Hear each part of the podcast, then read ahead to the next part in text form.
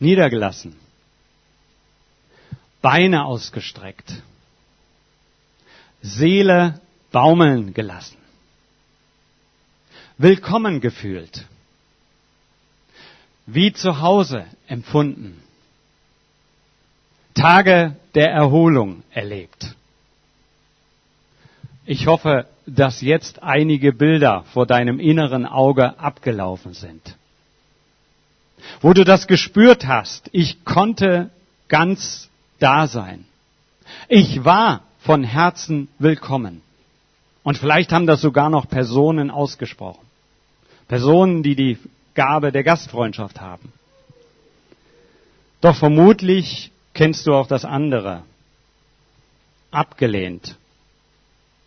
Ein Antrag gestellt, abgewiesen. Gemobbt. In die Ecke gedrückt. Abgelehnt. Zurückgestoßen. Einsam gefühlt.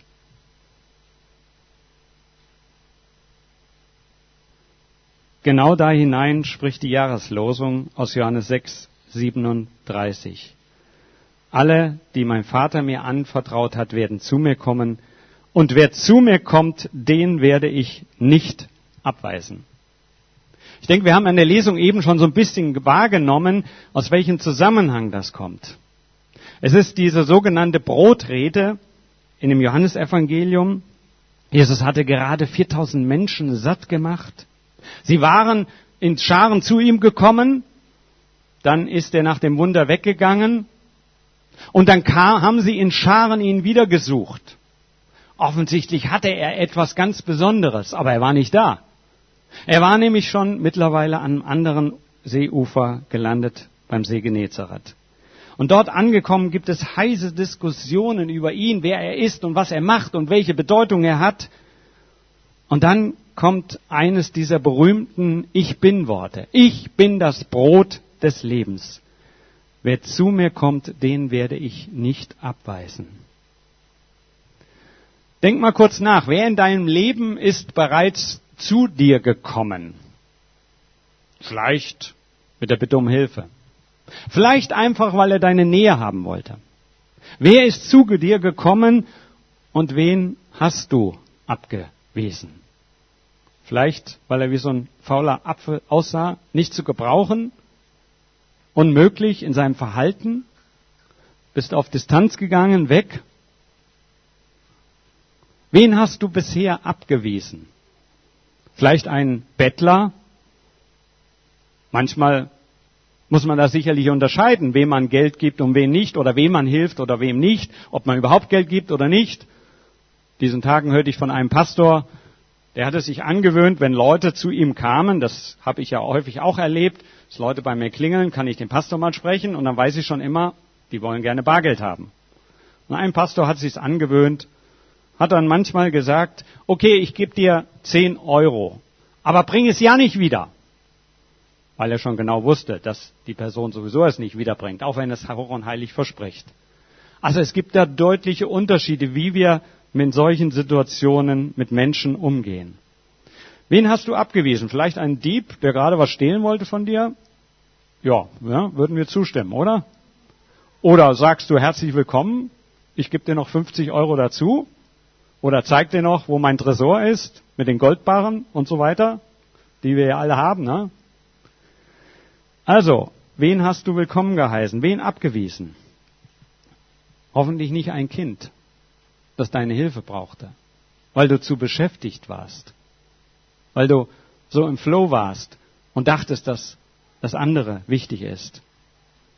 Jesus sagt, wer zu mir kommt, den werde ich nicht abweisen. Scheint irgendwie so eine Generaleinladung zu sein, oder? So eine Pauschaleinladung, zu jeder Zeit, zu jeder Sekunde, an jedem Ort dieser Welt zu ihm zu kommen und bei ihm zu sein. Zugleich zeigt dieser Vers und auch der ganze Zusammenhang, welches Selbstverständnis Jesus hatte. Warum sollten denn Menschen zu ihm kommen? Warum überhaupt sagt er das? Warum sollten sie bei ihm etwas finden, was sie bei den anderen Rabbis der Zeit nicht fanden? Die Brotrede und das Wunder der Brotvermehrung und auch die anschließende Diskussion darüber macht deutlich, Jesus ist mehr. Jesus ist mehr als die Lehrer um uns herum. Jesus ist mehr als die weisen Politiker. Jesus ist mehr als die weisen Naturwissenschaftler, die tolle Erkenntnisse haben und uns weitergeben. Er ist mehr als ein guter Seelsorger. Er ist jemand, der satt machen möchte, der deine und meine Bedürfnisse stillen möchte. Und der sogar noch mehr anbietet als das himmlische Manna, das kommt in diesem Text auch vor. Und Bibelkenner wissen, das erinnert an den Auszug aus Ägypten, an das Manna, was das Volk Israel in der Wüste bekam. Täglich genug zu essen, dass sie satt wurden. Und wenn sie einen Tag vor dem Sabbat, dem Ruhetag, gesammelt haben, dann hatten sie sogar so viel auf dem Boden liegen, dass sie sogar diesen Sabbat über auch noch satt wurden. Jesus will satt machen, will etwas Besonderes in dir und mit mir machen. Das ist der Wille dessen, der mich beauftragt hat. Ich soll keinen von denen verlieren, die Gott mir, also mein Vater mir anvertraut hat. Vielmehr soll ich sie alle am letzten Tag vom Tod erwecken.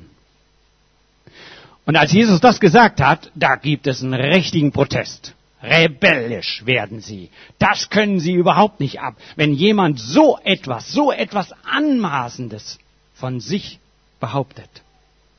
Wir kennen doch deine Eltern, sagen sie. Du bist doch genauso ein Typ wie wir, du und ich. Und wie kannst du dir anmaßen, so etwas zu sagen?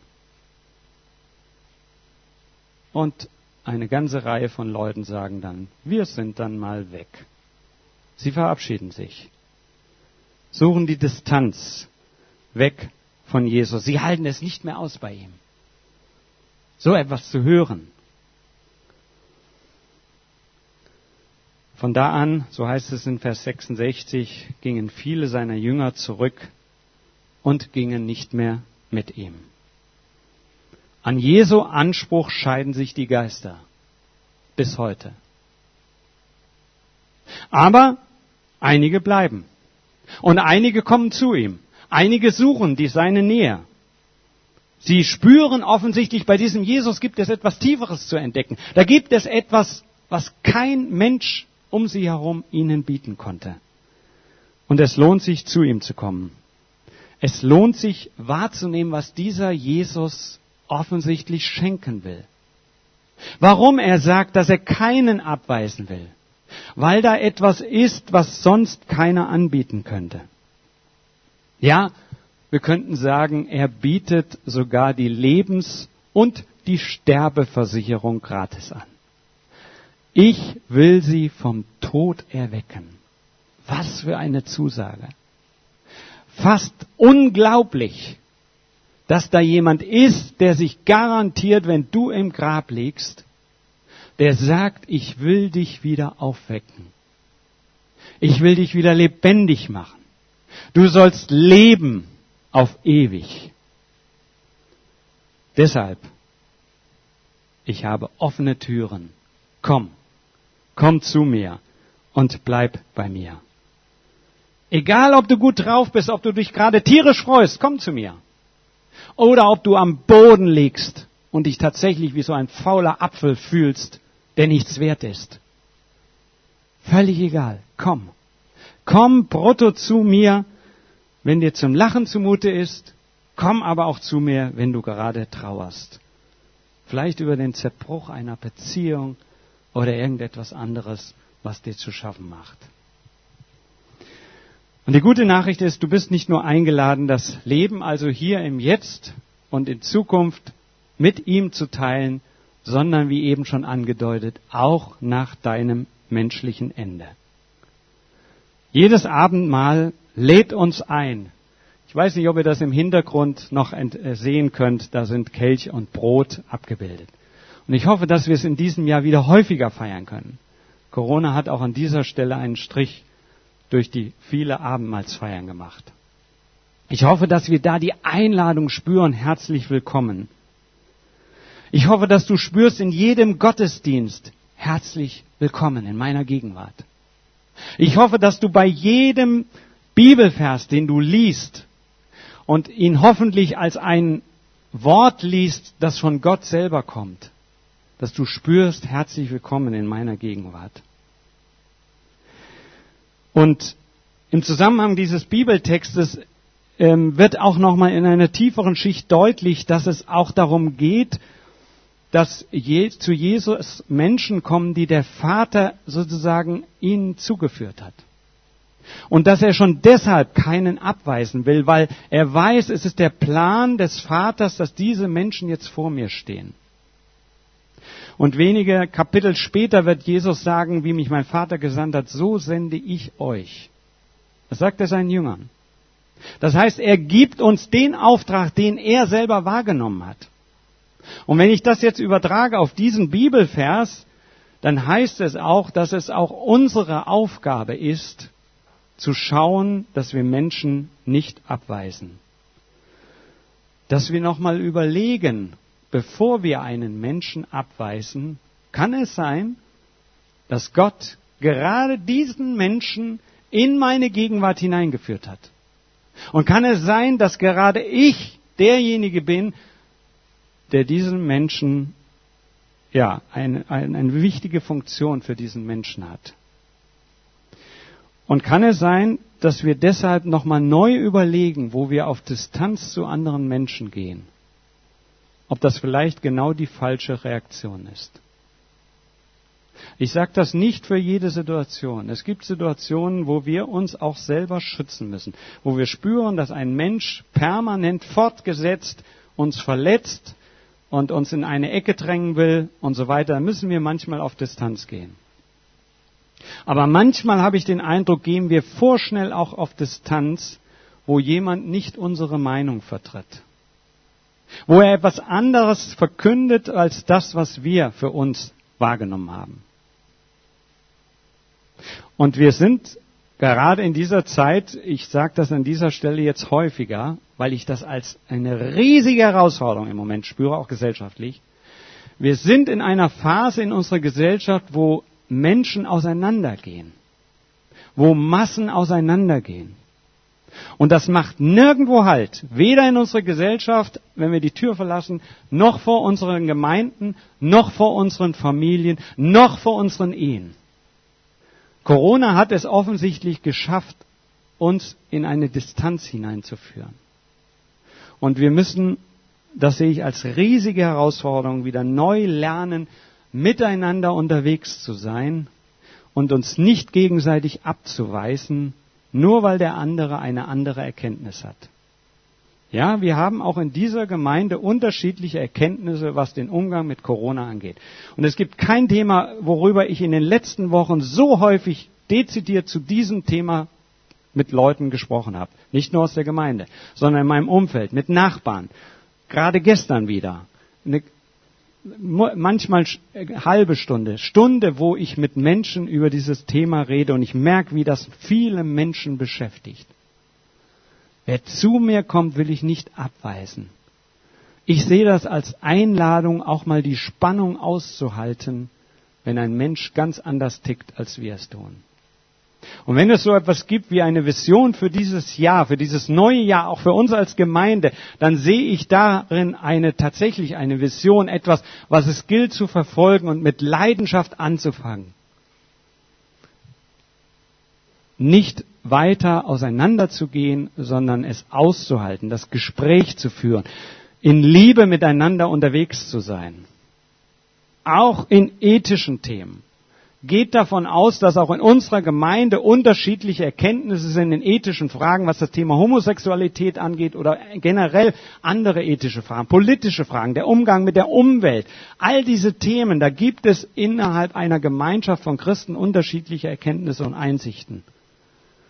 Und wie wichtig ist es, wenn wir aus der Perspektive von Jesus nicht gleich abweisend sind, sondern erstmal hören, hinhören, verstehen, aushalten, lieben, Argumente suchen und immer an, das sage ich noch einmal, an den besten Argumenten meines Gegenübers orientieren, nicht an seinen schlechtesten. In einer Diskussion ist es ruckzuck so, dass wir die schlechtesten Argumente nehmen und ihm vorhalten. Nein, nimm, nimm die besten Argumente desjenigen, der eine andere Erkenntnis hat und versuch darüber mit ihm ins Gespräch zu kommen. Also, lasst uns selber eine Einladungskultur leben. Eine Einladungskultur, die Menschen zu Jesus führt und sie nicht abhält von ihm. Lasst uns Menschen sein, die voller Überzeugung beieinander bleiben oder wieder zueinander finden. Lasst uns unterschiedliche Auffassungen vertreten und mit guten Argumenten unterwegs sein und uns trotzdem lieben. Ich glaube, dass die Jahreslosung an dieser äh, Situation ein wichtiger Impuls ist für uns als Gemeinde, aber auch für unsere Gesellschaft. Und wenn wir das als Christen schaffen, wenn Menschen es schaffen, die Jesus lieben, das miteinander zu leben, dann haben wir einen ganz wichtigen gesellschaftlichen Beitrag zu leisten. Für unsere Politiker, aber auch für jeden Verwandten, der um uns herum lebt, für jeden, mit dem wir ins Gespräch kommen, für jeden Nachbarn, dann haben wir diesen Impuls weiterzugeben in unsere Gesellschaft hinein. Und so insofern ist diese Jahreslosung für mich eine total gesellschaftsrelevante Jahreslosung. Und jetzt möchte ich einfach gerne dafür beten, dass das gelingt. Jesus Christus, danke, dass du gesagt hast, ich werde keinen abweisen. Danke, dass du sagst, herzlich willkommen in meiner Nähe. Danke, dass ich das selber an verschiedenen Stellen erfahren konnte, dass du mir diese Einladung persönlich ausgesprochen hast und ich danke dir so sehr, dass du es mit mir bis heute ausgehalten hast. Und mit jedem von uns, der diese Einladung annimmt. Ich danke dir, dass du ja nicht nur auf das Äußere schaust, sondern auch auf das Innere. Und ich danke dir, dass du auch im neuen Jahr mit jedem von uns unterwegs bist. Du weißt, was jeder vor Augen hat. Du siehst auch unsere Sorge dass sich in unserer Gesellschaft so viele Spaltungen auftun, so viele Menschen auf Distanz gehen, so viele Menschen in die Ecke gedrängt fühlen, weil sie vielleicht durch die Medien, durch Nachbarn, durch Freunde fertig gemacht werden oder sich so fühlen, als wenn sie fertig gemacht würden. O Herr, lass uns das persönlich selber leben, lass uns das auch in unsere Nachbarschaft hineinbringen, dass du ein einladender Gott bist, der nicht abweisen will, sondern der zusammenführen will. Ich danke dir für all das Gute, was du uns in diesem Jahr schenken wirst. Es gilt vieles neu zu entdecken. Es gilt dir zu vertrauen, dir zuzutrauen, dass das stimmt, was du gesagt hast, dass du ja Menschen neu zum Leben erwecken wirst, dass du Tode wieder zum Leben erwecken wirst. Manchmal können wir es kaum glauben. Und doch ist das eine wahnsinnig tolle Perspektive. Danke dafür. Und danke für diesen Morgen, danke für diesen Gottesdienst, für alles, was du uns schenkst. Amen.